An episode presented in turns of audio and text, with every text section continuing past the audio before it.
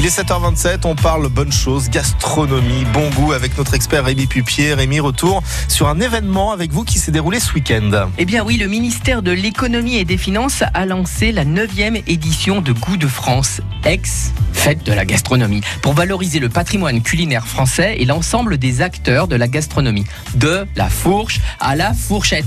Il y a eu 14 000 événements un peu partout en France, mais aussi et surtout à Montbrison, parce que la cuisine responsable, c'est l'affaire de tous, professionnels comme consommateurs. Pourquoi ce choix de Montbrison? Eh bien, figurez-vous que euh, Gérard Bonneau, qui est président des sites remarquables du goût, mais aussi adjoint au commerce et à l'événementiel, a préparé tout le week-end une manifestation ici à Montbrison. Parce que vous savez, la fourme, elle a été inscrite au patrimoine immatériel de l'UNESCO.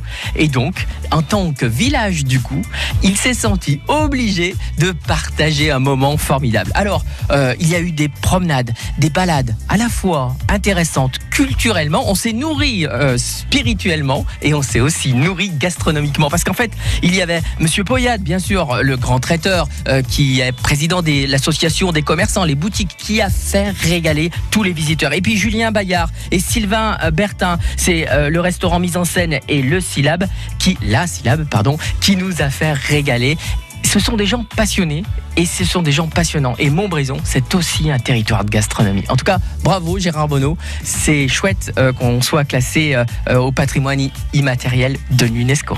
C'est en effet très très chouette. Merci beaucoup Rémi et rendez-vous demain matin sans faute, juste après France.